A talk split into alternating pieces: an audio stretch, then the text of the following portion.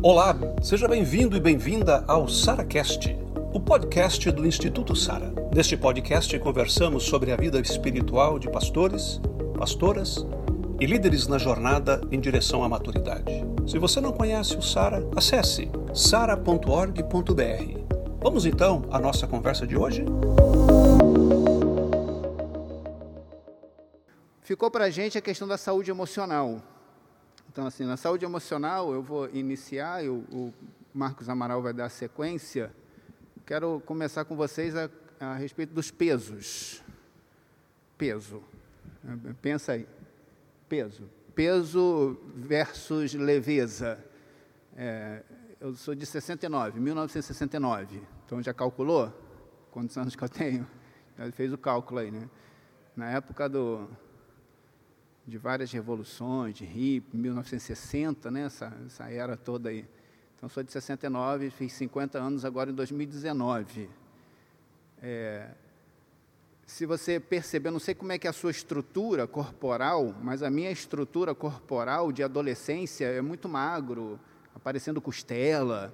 Por mais que eu comesse, viu, Marquinhos, eu não conseguia engordar, eu comia salgadinho, comia lasanha, tomava sorvete, pote de sorvete, vinte e poucos anos, né, jogando futebol, essa coisa toda. Aí depois passa dos 40, aí começa a dificuldade, pelo menos para mim, não sei para você, né? Percebeu, né? Não é tão assim, mas já é um, um peso. Eu estou lutando né, com essa questão de, de peso. Aí, às vezes emagreço um pouquinho, às vezes engordo um pouquinho e tudo mais.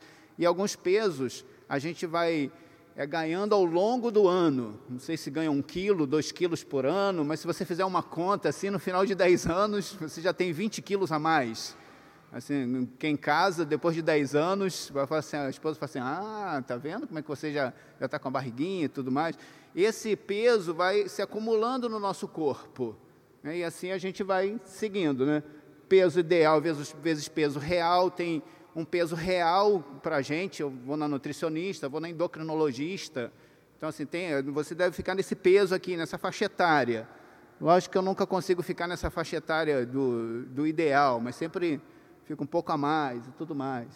Então, tem o, o, o, um sobrepeso que colocam em nós. Eu, eu me lembro que eu fiz um, um tratamento com uma nutricionista uma vez e falei para ela que era pastor e é uma questão muito difícil, que é a questão das visitas. Eu conversava isso com meu nutricionista. Ela falou assim: como assim? Eu falei assim: ah, não, toda casa que eu vou, é, as irmãs querem receber bem o pastor. Então, assim, tem bolo, você tem uma torta, né, você tem um café, em algumas casas um suco muito caprichado. Ela falou assim: ah, então eu vou te dar umas estratégias para este momento. Então ela me passou, Odete, umas estratégias, assim, como faz assim, mastiga mais vezes, pega um pãozinho pequeno e fica mastigando ali, né, toma um suco, pede para botar adoçante. Ela foi me dando um, uma, umas dicas. Assim, talvez seja um peso que coloca em nós, mas talvez a nossa ansiedade, determinadas vezes, faz com que a gente se alimente mais, coma mais, principalmente as coisas específicas. Não sei se você tem fome específica, mas para mim pode ter fome específica. O Amaral não gosta muito de pizza. Eu amo pizza. Adoro pizza. Assim, alguns não gostam muito de massa. Eu gosto muito de massa, lasanha, uma macarronada. Eu curto bastante essas coisas. Mas, assim, talvez, muitas vezes a minha ansiedade faça com que eu coma mais e ainda pegue um pouco mais de peso. Mas, lógico que tem uma saúde física esperada, que tem um bom peso para a gente nutrir. Agora, eu quero que você pense isso de uma forma emocional, do seu psicológico. Comece a pensar no sobrepeso ou nas coisas que o ideal é uma questão de peso ideal e peso real. Talvez assim, você leve uma carga, uma carga que você precisa levar emocional, psíquica, e então você está levando a mais. Então, isso vai começando a pesar. E, e pode perceber que a gente ganha isso não de uma hora para outra. Às vezes a gente ganha isso ao longo do ministério. Todos aqui são pastores e pastoras? Quem não é? Uma, uma, só uma. Então, o restante são pastores e pastoras. Então, você sabe que, assim, ao longo da caminhada ministerial, a gente pode ser, ter um sobrepeso. Sobrepeso que colocam em nós, que a gente permite que as pessoas venham colocando em nós, ou sobrepeso que nós de fato pegamos para a gente, aquelas sobrecargas que nós vamos colocar em nós. Então, a saúde emocional esperada na nossa vida pode acontecer, mas às vezes não acontece muito para a gente. É, e a gente pode chegar assim, numa leveza para a gente seguir a isso. E pode conduzir a gente para aquilo ali. Ó. O peso não se ganha de uma hora para outra. Nos tornamos pesados ao longo da trajetória. Alguns falam, até eu li alguns textos que falam de é, obesidade psíquica, obesidade mórbida psíquica, de sobrecarregar o psíquico, o emocional e a gente ficar pesado com aquela história precisa de tratamento, de dieta, né, para poder fazer e, e tudo mais. É, pesados na trajetória. Na trajetória, a gente pode se tornar intolerantes, estressados, raivosos, indelicados. Não sei se você acontece isso com você, de tanta sobrecarga que você tem, que você fica mais raivoso, responde à esposa né, de uma forma mais dura, Qualquer coisinha que o filho fez já responde de uma forma mais dura. A gente se torna intolerante com um monte de coisas. Eu conheço alguns pastores que assim, não, não tolero isso, não, não tolero aquilo, não, não aguento mais isso. Isso está pesado. E aí que a gente começa na nossa trajetória ficando dessa forma. Mas muito peso na vida é, ministerial pode nos conduzir para uma depressão. E pode nos conduzir. Tem uma tabela, o DS, DSMI, que é um diagnóstico médico, já está no 5. Pode passar, por favor? Tem no 4. Faça uma análise. É, o primeiro, volta, por favor. Aí, joia.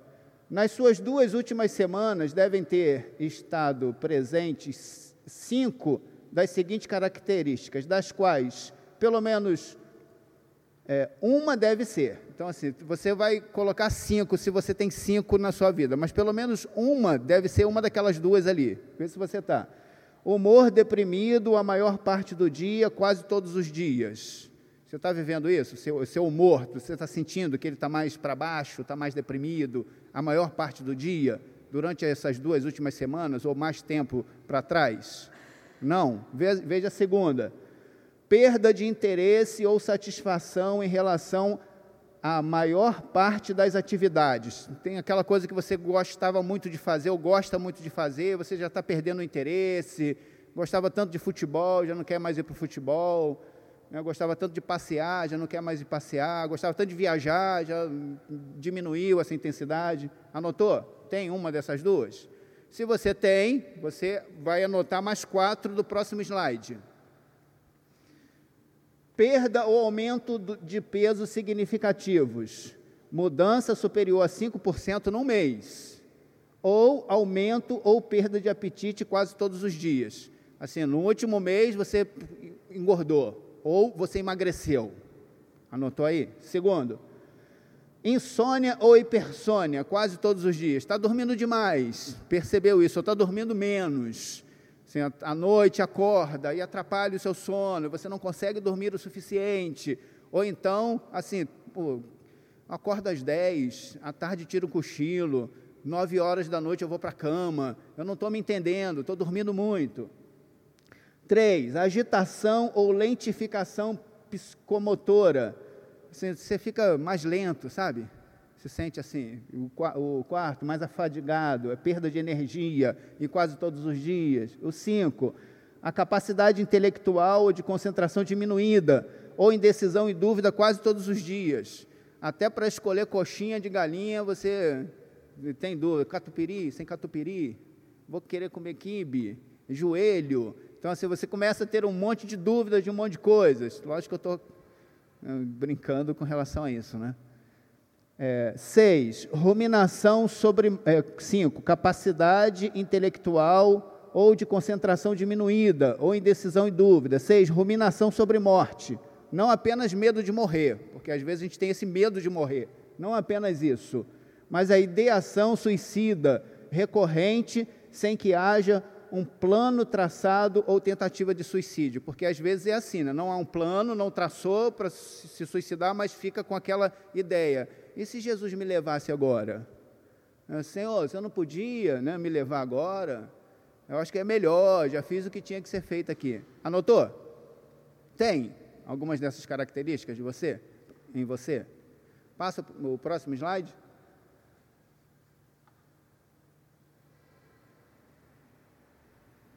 Próximo. Ah, você tem medo de quê? Tem medo? Tem alguma coisa que está te assustando? Você tem medo de quê? Pode dar até a música, né? É a deixa, reverendo. Você tem medo de quê? Uma música, deixa que é. Tem uma música do Titãs, né? Mas é você tem fome de quê, né? Bom, eu sou Marcos Amaral, sou pastor da Igreja Presbiteriana de Jacarepaguá, Rio de Janeiro. E sou pastor há, há 29 anos. Mas estou nessa pegada mais cinco anos de seminário, mais um ano que eu parei. Então, é, é muito tempo. É... Tenho formação em psicologia há 25 anos e tenho prática clínica nesse período. Na verdade, eu tenho prática clínica há 28 anos. E, e, e conheci o Sara é, em 2015. Em setembro de 2015, tivemos um, um evento lá em setembro, Conexão Sara. Foi quando o Márcio Tempone insistiu que eu fosse lá no evento. Enfim, conheci o Sara e tive uma experiência muito marcante. Muito importante e marcante. Bom, é... esse público, todo mundo aqui é pastor? Todo mundo aqui é pastor?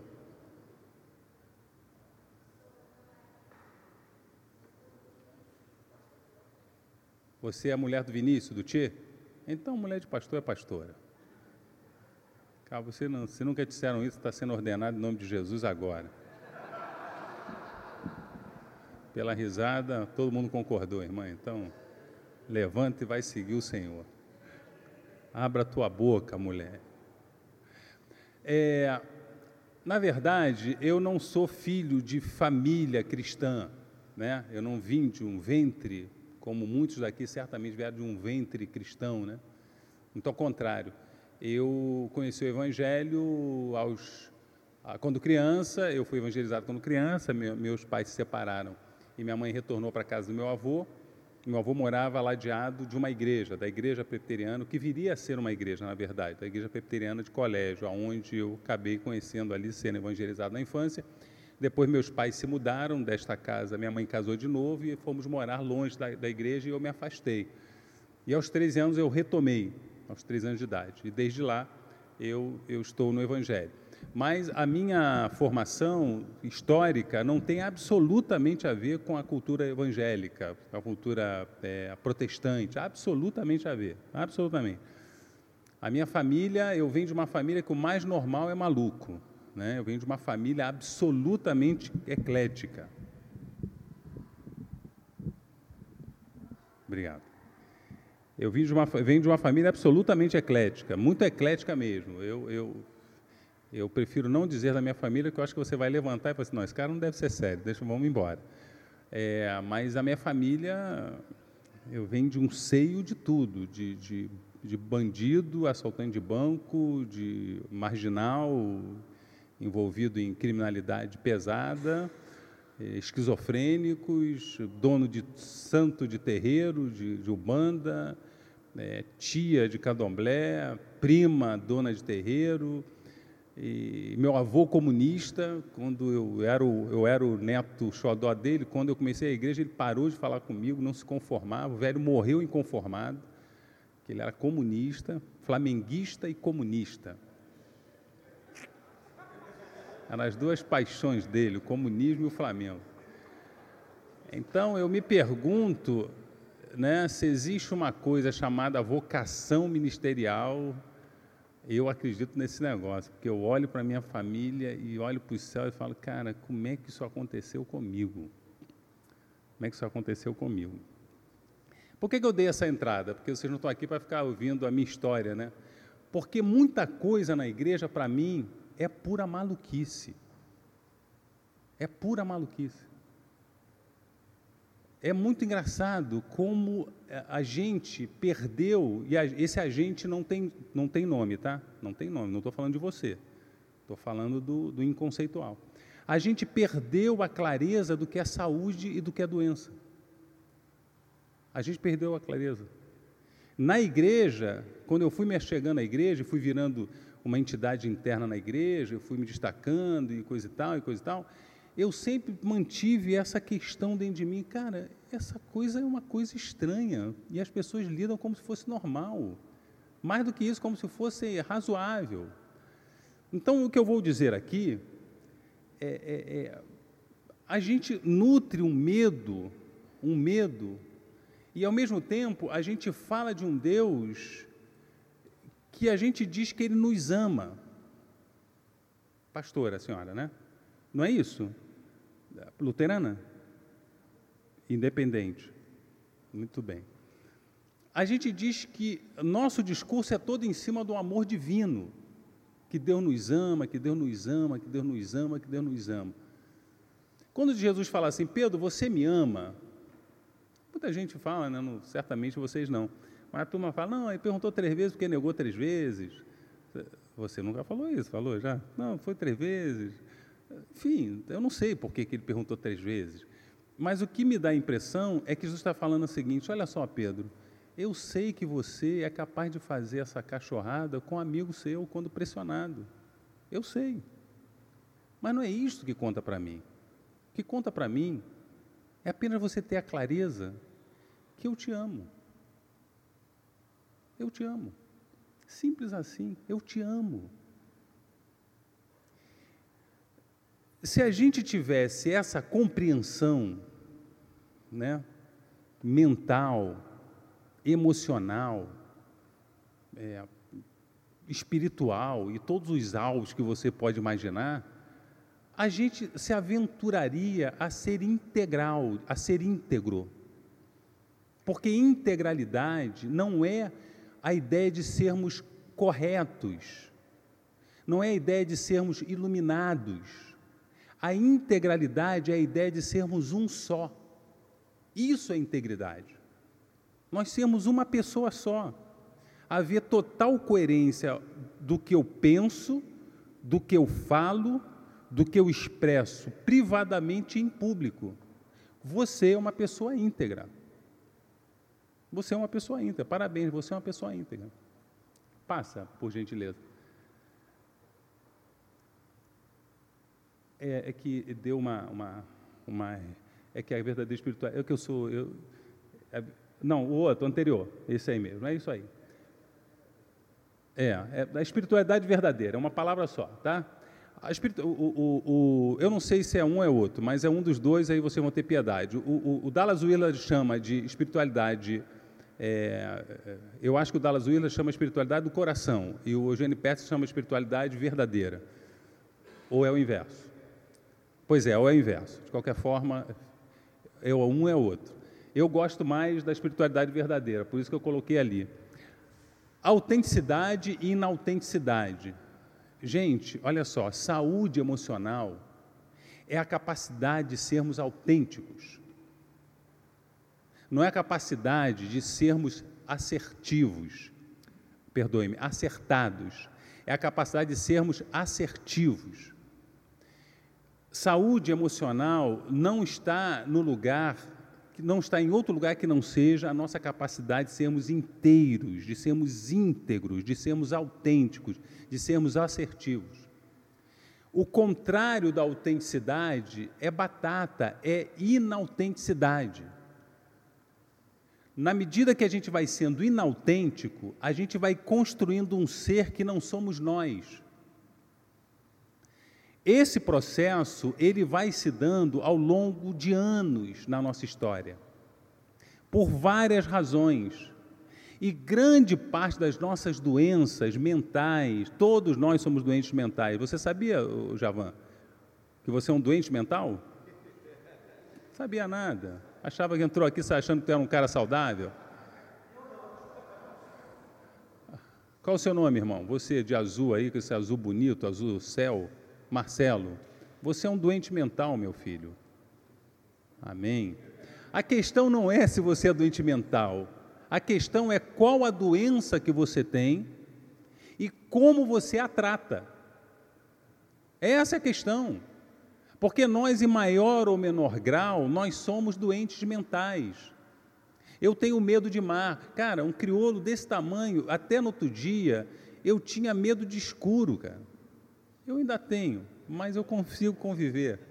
Medo de escuro, verdade, medo de escuro. Eu moro numa casa enorme, alguns irmãos aqui conhecem minha casa, eu moro numa casa enorme. Nossa, que exagero aquela casa. Mas eu moro numa casa enorme. Quando Cláudia, minha mulher, vai viajar, fazer os. Ela é psicóloga, né? Ela vai fazer lá os congressos dela. Eu falei, meu Deus, vou ficar sozinho aqui nessa casa, cara. Aí eu deixo a luz acesa lá de baixo. Eu tenho problemas, eu, eu adoeci mentalmente. Eu, lembra da família? Lembra da família? O mais normal era maluco na minha família. Eu tinha uma tia que a diversão dela era me assustar. É, vocês estão rindo porque não foi com vocês. Por isso vocês estão rindo. Eu sinto raiva de vocês estarem rindo de mim. Cara, ela tinha uma diversão, me assustar. Então aquela miserável passou a minha infância me botando terror. Ela, ela botava, fingia de fantasma. Imagina, gente, um moleque de 4, 5 anos, ela se vestia de branco, Pô, cara, não deu outra. Eu tenho problema, não tem outra. Deu outra. Eu tenho um único irmão. Meu irmão sempre foi tora, né? Sempre foi fortão, né? Eu fui do estilo mais magro, mas meu irmão é, pô. Cara, a diversão do meu irmão era me dar caldo, era me afogar na praia.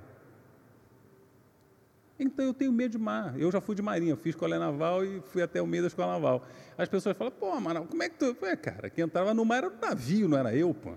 Eu ficava dentro do navio. Nunca tive nenhum problema com o mar, ficava no navio, né?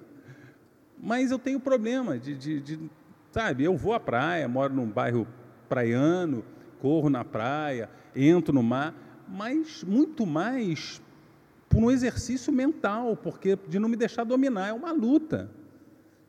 Meus amigos na praia, eu tenho, eu tenho, eu, eu, eu tenho dificuldade, porque os pais acham que eu sou pedófilo, porque eu só vou onde estão as crianças, entendeu? Meus amigos da praia, a, água bate aqui, né? Aí eu sento na areia, as criancinhas vêm, tá? porque eu tenho Então eu adoeci mentalmente. Mas a questão não é essa. A questão é como eu lido com a minha doença mental. Nós, pastores, nós somos mestres para lidar com as nossas doenças mentais como se elas não ocorressem. Nós somos mestres disso. E aí entra a cena. Eu olho as coisas assim na igreja, falo, gente, essa gente é maluca. Essa gente é maluca. Passa, por favor. Para gente, vão comigo, para gente construir uma saúde mental, a gente precisa se esperar nesse negócio ali, ó, porque o apóstolo fala assim: Eu sei que existe um velho homem em vocês. Eu sei, corrompido, que toma susto, criança e má, e eu sei que vocês têm adoecimentos. Eu sei. Só que tem que o Santo Agostinho diz assim: Senhor, concede que eu possa conhecer a mim mesmo. Então, essa prática de ir ao encontro de você mesmo deve ser um dos exercícios. Você pode olhar para mim? Deve ser um dos exercícios mais sérios que você deveria encarar. Deveria ser um dos exercícios mais sérios. Até porque os santos, né, os místicos, como a gente gosta de dizer, os místicos todos, todos, seja do século III ao século até esses caras mais contemporâneos, né, esses feras, especialmente eu sou apaixonado pelo Dallas Willard e pelo Eugênio Peterson, até os místicos mais recentes, contemporâneos, todos eles afirmam que não há como conhecer Deus sem autoconhecimento. Todos eles, seja os gregos, seja os caras lá dos séculos mais primeiros, passa por Santo Agostinho, Teresa Dá, essa turma todos eles investem nessa ideia de autoconhecimento. Então, nós fazemos um exercício de irmos em, ao encontro de nós próprios, deveria ser uma prática, um exercício muito sério na nossa existência. Muito sério. Eu sou psicólogo, como disse, né?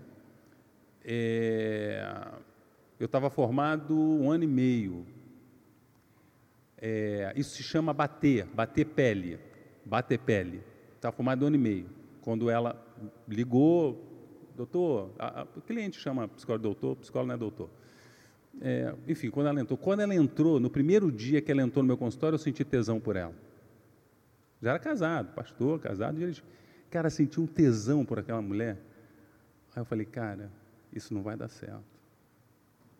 Aí ela veio a segunda vez, o tesão não terminou. Ela veio a terceira vez, aí eu procurei minha supervisora. Ela falou assim, Amaral, diz que você não tem tempo, diz que sua vida mudou, a sua agenda não dá, porque isso não vai dar certo. Isso não vai dar certo. E foi o que eu fiz. A gente espanta o diabo assim, viu? Dizendo que a agenda está ruim, coisa e tal. Por quê? Porque eu fiz um exercício comigo mesmo e vi que aquilo era uma ameaça para a minha vida. Ah, mas vocês não passam por isso. Vocês são pastores. Ah, vocês são pessoas organizadas. Vocês são pessoas que não sofrem esse tipo de dano. Então, nós deveríamos levar a sério o autoconhecimento, a sério, a sério, muito a sério, as questões que perpassam por nós, as perturbações, os pensamentos estranhos, que não é a questão de sexualidade necessariamente, pensamentos estranhos, um, aquele, aquela raiva que você tem daquele líder, que você mesmo percebe que é desproporcional, é, como você se abate quando você não é lembrado como você gostaria no seu aniversário, e como você precisa da aprovação das pessoas depois que você prega, como você se ressente quando a igreja não está cheia, você perde, sabe? Essas coisas, tudo isso é doença mental, gente. Isso é doença mental. Tudo isso são perturbações que só. Mas você passa de alegre, não, é porque choveu, por isso que não vê as pessoas. Não, fulano. Enfim, enfim. Passa, por favor, irmão. Vocês estão rindo de quê, gente? Estão rindo de quê? São, são três fotos, estão rindo do leão ou da escada? A nossa espiritualidade, a nossa saúde mental, você pode olhar para mim? Ela deveria é, sofrer um exercício. O, o, o, Anselmo Grum, que é o teórico que eu mais, é, da onde é, extraí essa, esse termo, espiritualidade de baixo, né, ele tem um livro especialmente chamado Espiritualidade a partir de si mesmo. Espiritualidade a partir de si mesmo, pela voz, deve ser pela voz. O livro dele é da voz. Se não é voz, é uma dessas católicas. É voz, não é?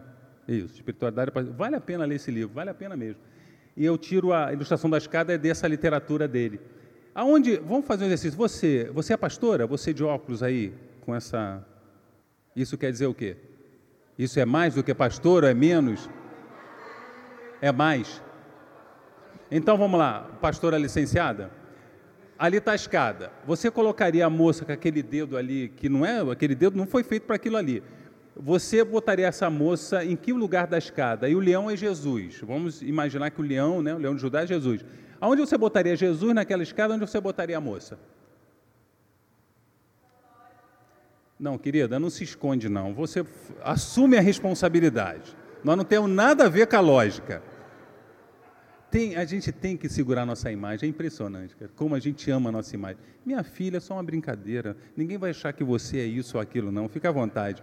Você botaria o leão e a menina onde? Isso, caiu na armadilha, é isso mesmo, adorei, adorei. Então, não vou perguntar mais não, porque pode ser que você me contrarie, eu não posso ser contrariado. Esse é o nosso raciocínio. Deus está aqui e nós estamos aqui. É por isso que a gente não consegue ser verdadeiro. Porque nunca estamos onde Deus está, pô. Nunca estamos onde Deus está. A espiritualidade de baixo é nós compreendermos que Deus está ao nosso lado, sempre. Sempre. Porque Ele, Ele nos, Ele nos ama. Alguém aqui em sã consciência, tá ligado? Todo mundo aqui, acho que 80, 90% aqui deve ser pai né, e mãe. Alguém aqui em sã consciência deixaria de amar seu filho por ele ter dado um passo muito equivocado na vida? Alguma mãe diria para o seu filho, por ele ter dado um passo indesejado, que a envergonha, diria: Você não é mais meu filho? Alguém aqui imagina isso? Aí Jesus diz assim: se vocês conseguem experimentar esse amor, sendo vocês quem são, quanto mais o Pai Celeste. Mas como a gente não acredita nisso, a gente não acredita no Deus da graça, a gente bota Deus lá em cima e a gente fica lá embaixo. Se a gente for lá para cima, Deus está com a gente. Se a gente for lá para baixo da escada, então Deus está com a gente. Porque o Senhor nos ama. Você pode olhar para mim fixamente? Cara, você precisa experimentar e ser verdadeiro com Deus em tudo. Em tudo. Não há como o Senhor não te amar. Ele lamenta que você não seja verdadeiro, porque só você está perdendo. Mas o amor dele não está variando por ele saber que você vive o que você vive, essas contradições todas, entendeu? Então a resposta, obrigado, viu, irmã? A resposta pode ser em cima ou embaixo, mas os dois têm que estar juntos sempre. Pode ser no meio da escada, no quarto degrau, mas os dois estão juntos sempre, porque o Senhor está com a gente sempre. Sempre. Obrigado por chegar conosco até o final. Fique ligado nos próximos episódios e até lá. SaraCast, o podcast do Instituto Sara.